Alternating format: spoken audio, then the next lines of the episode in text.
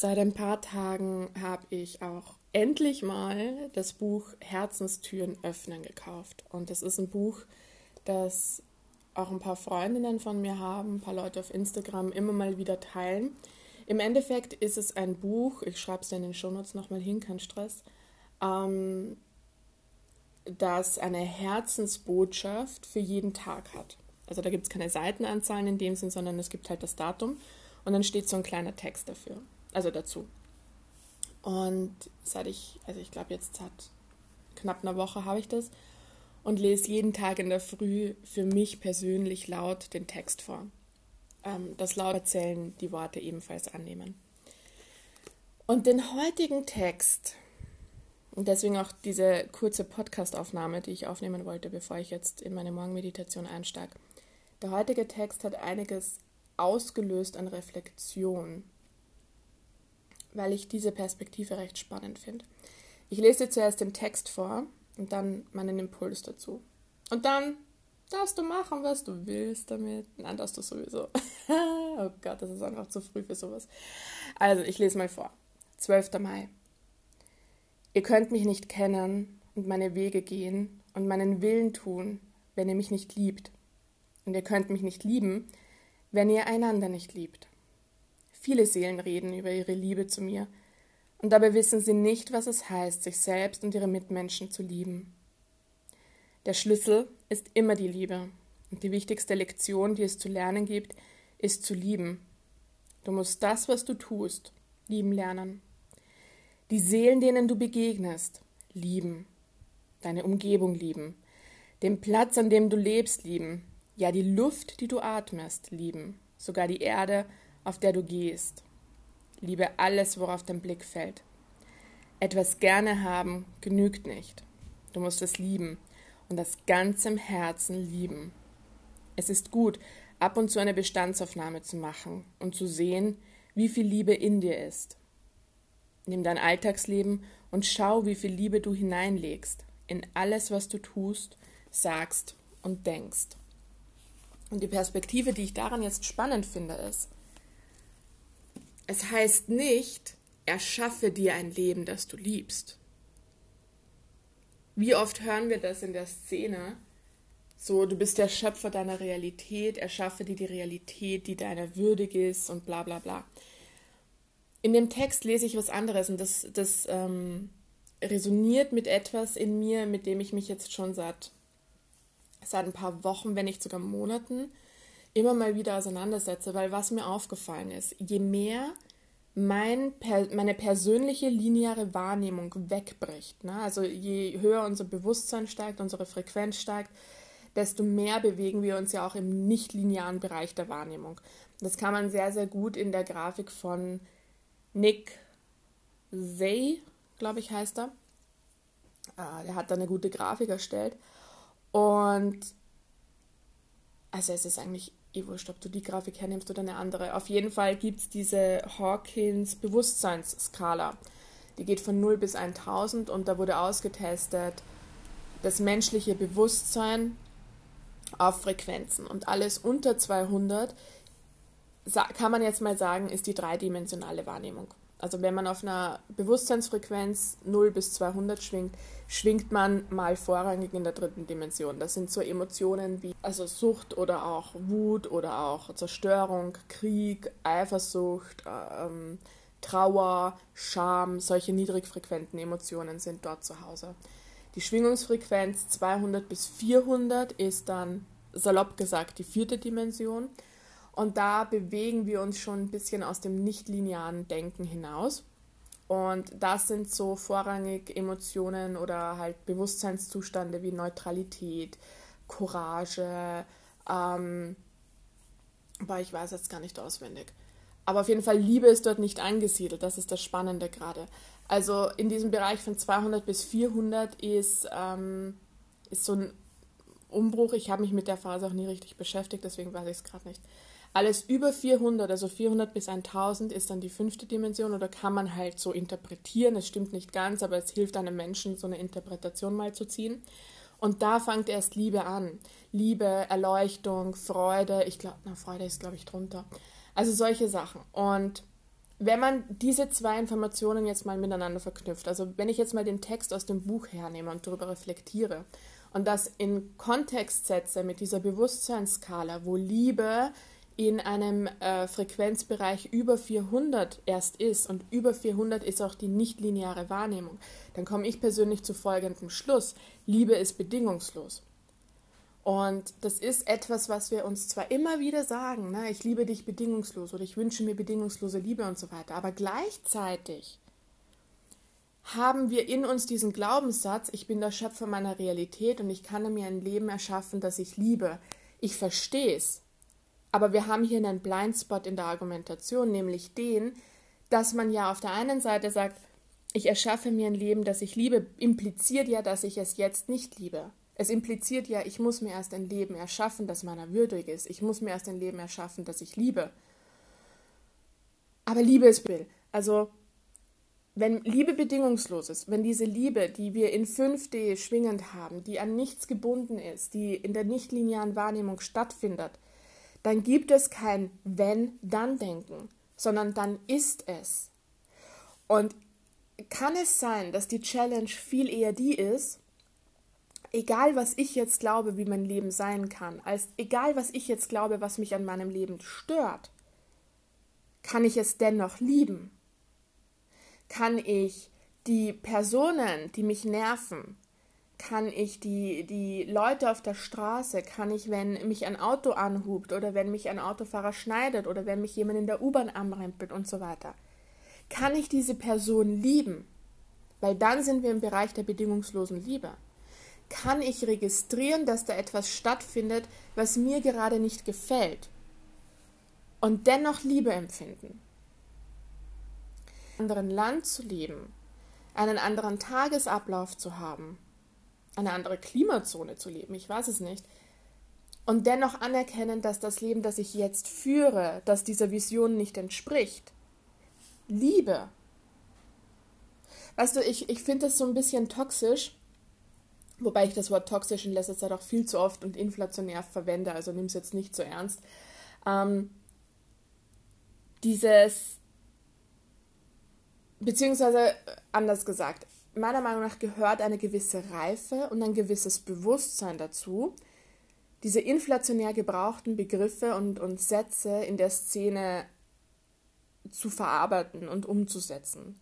Weil ja, du bist der Schöpfer deines Lebens. Unterschreibe ich zu 100 Prozent. Ja, du kannst dir das Leben erschaffen, das deiner würdig ist, das dein Potenzial entfaltet, das was weiß ich was. Ja, absolut, go for it. Absolut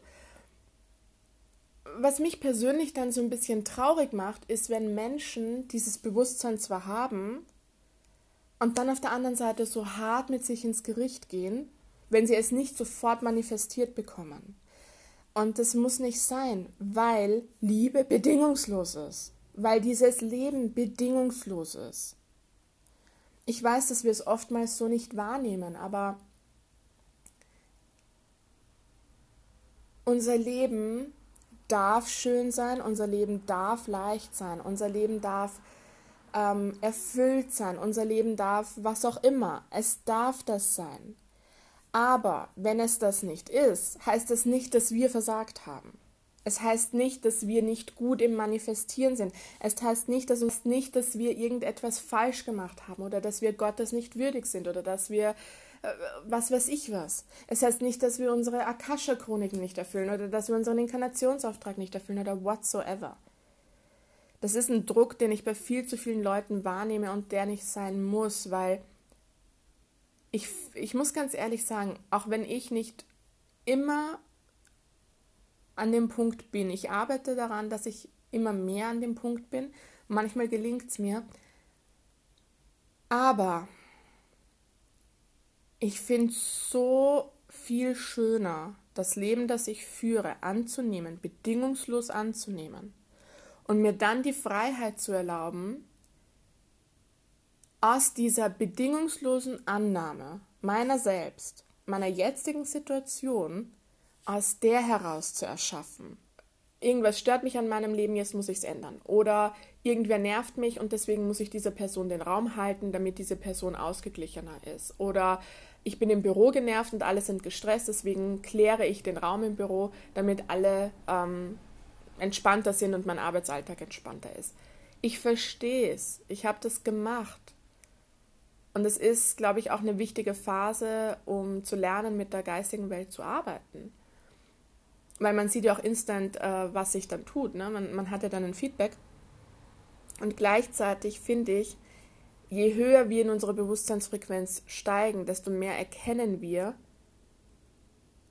dass nichts gegen uns ist. Und ich glaube, wir dürfen uns alle ein Stück weit mehr entspannen in diesem Feld der unendlichen Möglichkeiten, weil wir sind doch Getriebene des unendlichen Potenzials. Dadurch, dass wir uns seit Jahren alle in Seminaren sehen und teilweise diese Kurse ja auch besuchen, aber dass wir permanent damit beschallt werden, ähm, dass wir unendliches Potenzial sind und dass wir unser Potenzial erfüllen müssen und so weiter, das widerspricht sich ja. Wir sind ein oder mehrere Seelenanteile in einem Körper. Eine menschliche Inkarnation, und das ist meine zutiefste Überzeugung, eine menschliche Inkarnation ist nicht darauf ausgelegt, das unendliche Potenzial zu manifestieren und zu erfahren. Darum geht es in diesem Spiel nicht, sondern es geht darum, gezielt Erfahrungen zu machen, aber nicht alle. Wir sind unendliche multidimensionale Wesen. Du kannst dir sicher sein, du als Seele bist zu irgendeinem Zeitpunkt X aus der Urquelle ausgetreten. Du als Seele machst auf dieser Reise alle Erfahrungen, die es gibt, nicht nur die menschlichen, sondern auch die anderen, auch die Engelerfahrungen, auch die Dämonen dieser gesamten Schöpfung. Und an irgendeinem Tag Y hast du alles gemacht, alles erfahren und gehst zurück in die Urquelle. Du kannst dir sicher sein, wenn du eine Erfahrung nicht machst, wenn du ein Potenzial nicht verwirklichst, dann gibt es irgendeiner deiner multidimensionalen anderen Anteile, der diese Erfahrung macht und dieses Potenzial verwirklicht. Mach dir doch nicht den Stress. Eine menschliche Inkarnation ist nicht dazu ausgelegt, das unendliche Potenzial einer Seele zu verkörpern und zu verwirklichen. Das, wenn wir danach streben, wenn wir nach dieser Form der Perfektion streben, gehen wir daran zugrunde. Wir erschaffen uns viel zu viel Druck. Ich persönlich würde einfach empfehlen, dass wir mit unserer Freude gehen, dass wir sagen, okay, diese, diese Lebenszeit ist limitiert, darüber brauchen wir nicht sprechen. Diese Lebenszeit ist limitiert. Und je nachdem, was deine Seele vorhat, im irdischen Kontext bedeutet nicht auf Seelenzeit Alter gerechnet, sondern wie viele menschliche Inkarnationen hatte deine Seele schon. Das ist ein Phänomen, das beobachtet man sehr, sehr gut bei, also bei jungen und alten Seelen, bei denen in der Mitte weniger. Aber bei jungen und alten Seelen, bei dieser, diesen beiden Spektren, beobachtet man das sehr gut, weil junge Seelen sind Seelen, die erst die vielleicht erst ihre erste Inkarnation auf Erden haben oder die erst weniger Inkarnationen auf Erden haben und die haben noch so einen richtigen Antrieb, so einen inneren Antrieb, sie müssen alles auskosten. Sie müssen permanent auf Achse sein. Das sind auch teilweise so Adrenalin-Junkies, Leute, die extrem viele Hobbys haben, die, ähm, äh, weiß ich nicht, Fallschirmspringen, ähm, Tiefseetauchen, äh, mit Stachelrochen tauchen, keine Ahnung was, okay, die permanent auf Achse sind das sind oftmals junge Seelen, weil die, die, diese irdische Erfahrung für sie neu ist und sie jetzt einfach alles erfahren wollen. Und das ist vollkommen, dass sie diese Form von Antrieb gar nicht haben. Dass sie gar nicht so den Drang haben, okay, ich muss jetzt, äh, im, im Mai muss ich nach Hawaii und im Juni muss ich nach Australien und im, im Juli muss ich nach Neuseeland und keine Ahnung was. Ne? Ähm, die haben nicht so diese Bucketlist, also die haben nicht diesen, diesen inneren fast schon gesundheitsschädlichen Antrieb, alles erfahren zu müssen. Sondern die chillen halt hier. Natürlich reisen die gerne, aber alte Seelen sind dann eher so die, die oftmals auch an die gleichen Orte reisen, ähm, die auch eher so mal ihre Routinen haben und die nicht permanent auf Achse sein müssen, sondern die auch einfach mal mit sich sein können, die einfach mal sein können. Ne? Weil was dahinter liegt, ist ja, dass die schon ihre hunderte, tausende von Inkarnationen auf Erden haben. Das heißt, die kennen auch schon viel von der Erde. Das wissen wir als Menschen nicht, aber auf seelischer Ebene ist das ja alles gespeichert. Wir kennen diese alten Orte schon. Und allein dadurch, allein dadurch, dass du dir mal vergegenwärtigst, wie viele frühere Inkarnationen hattest du schon. Nein, das heißt es nicht, dass du es rausfinden musst. Chill dich, es ist nicht wichtig. Aber einfach nur mal so als Gedankenmodell, wie viele, und wenn es 20, 30, 40 sind, aber überleg mal, diese früheren, schrägstrich parallelen Inkarnationen von dir, die erledigen ihren Job genauso gut wie du. Du musst nicht deren Potenzial auch noch verwirklichen. Du musst nicht das unendliche Potenzial verwirklichen. Das ist gar nicht möglich in einer menschlichen Inkarnation. Es gibt Erfahrungen, die sich schlichtweg ausschließen. Allein die Erfahrung, wie ist es als Mann geboren zu sein, wie ist es als Frau geboren zu sein, da fängt es ja schon mal an. Wir spielen halt das Spiel in der Dualität. Punkt. Also hören wir doch mal auf, uns den Stress zu machen und Fülle Ne? Also um jetzt wieder zum, zum Ausgangspunkt dieser Podcast-Folge zu kommen. Auch wenn sich das vielleicht gerade nicht so anhört, aber ich schaffe den Bogen schon. ähm, Ausgangspunkt der Podcast-Folge war der Impuls, dass Liebe bedingungslos ist und dass mein Leben geliebt werden darf in jeder Facette, auch wenn es vielleicht nicht das ist, was ich mir immer wünsche, auch wenn es vielleicht nicht das ist, was ich mir erträume, aber dass ich es dennoch lieben kann und Fülle beinhaltet alles. Fülle beinhaltet auch Schmerz. Fülle beinhaltet Trauer. Fülle beinhaltet Angst. Und das richtet sich jetzt speziell an die Menschen, die permanent Fülle manifestieren wollen, die vielleicht auch in dem Bereich tätig sind. Fülle ist erstens immer da, weil für Fülle fehlt dir nichts. Fülle ist ein innerer Zustand, in dem du dich anerkennst in allem, das ist. Und dazu brauchst du nichts manifestieren, wenn dann Bedingungen geknüpft.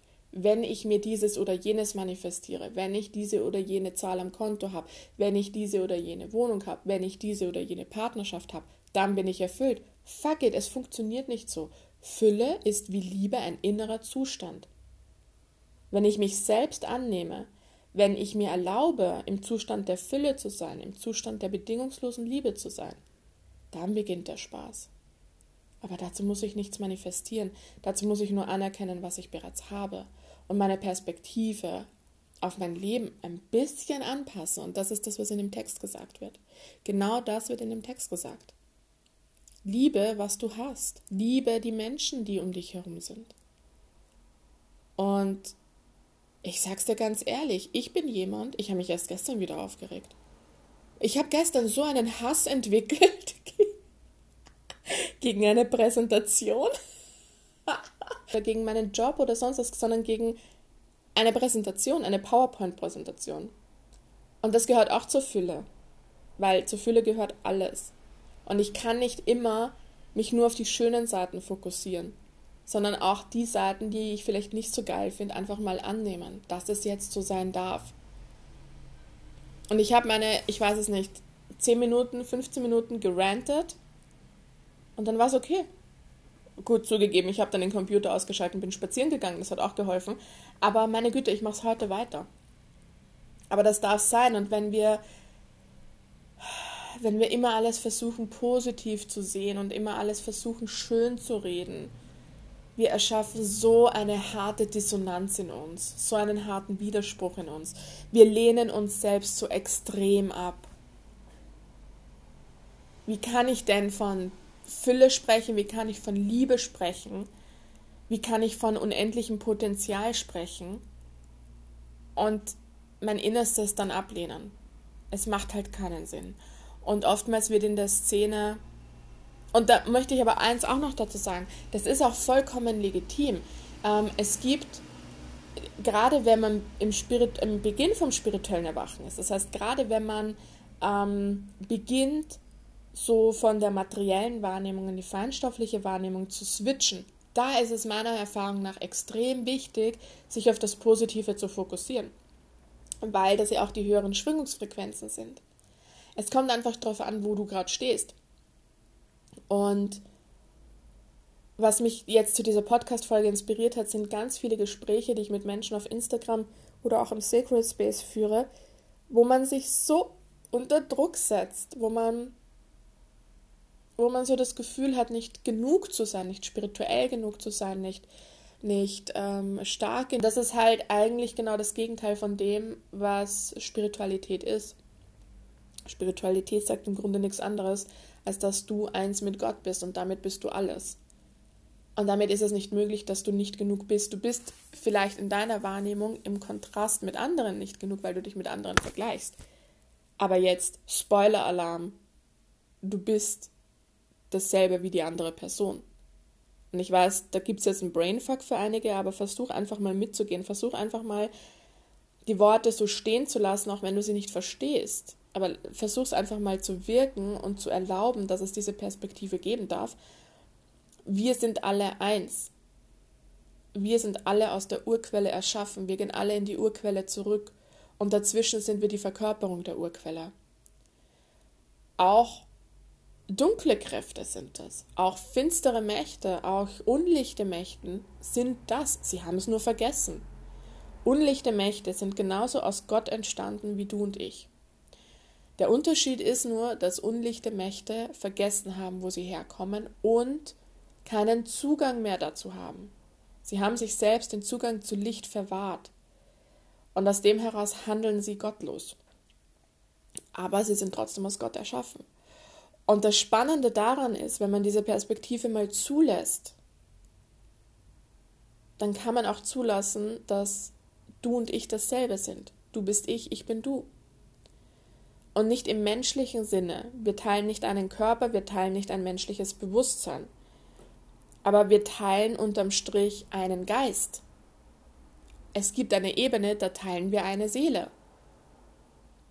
Und wenn wir uns auf der Ebene begegnen, da kann ein Arschloch noch so ein Arschloch sein, das bin ich selbst.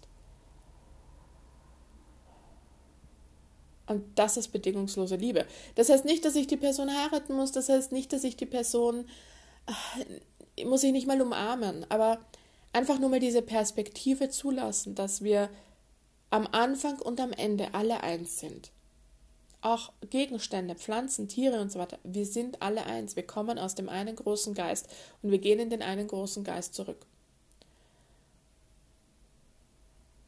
Und wenn ich Gott liebe, heißt das auch, dass ich jeden anderen liebe, weil alles aus Gott entstanden ist. Ich glaube, das ist ein Thema, da könnt ihr noch Stunden drüber reden. Ähm, aber ich habe jetzt gerade wieder Bock zu meditieren. Ich hoffe, da waren ein paar Impulse dabei, die dir vor allem Entspannung gebracht haben, innere Entspannung, dir so ein bisschen den Druck auch von den Schultern nehmen und die Selbstannahme stärken. Ich glaube, mit der Folge will ich nicht mehr als es ist liebenswert. Es muss sich nichts ändern, es darf sich ändern, aber es muss sich nichts ändern, damit du Liebe verdient hast, damit dein Leben, so wie es jetzt ist, verdient hat, geliebt zu werden von dir. Die Menschen, mit denen du umgeben bist. Dass du sie lieben darfst. Egal, was du über sie denkst. Was im Umkehrschluss auch bedeutet, dass du geliebt wirst, egal was andere über dich denken. Und damit verabschiede ich mich in meine Morgenmeditation.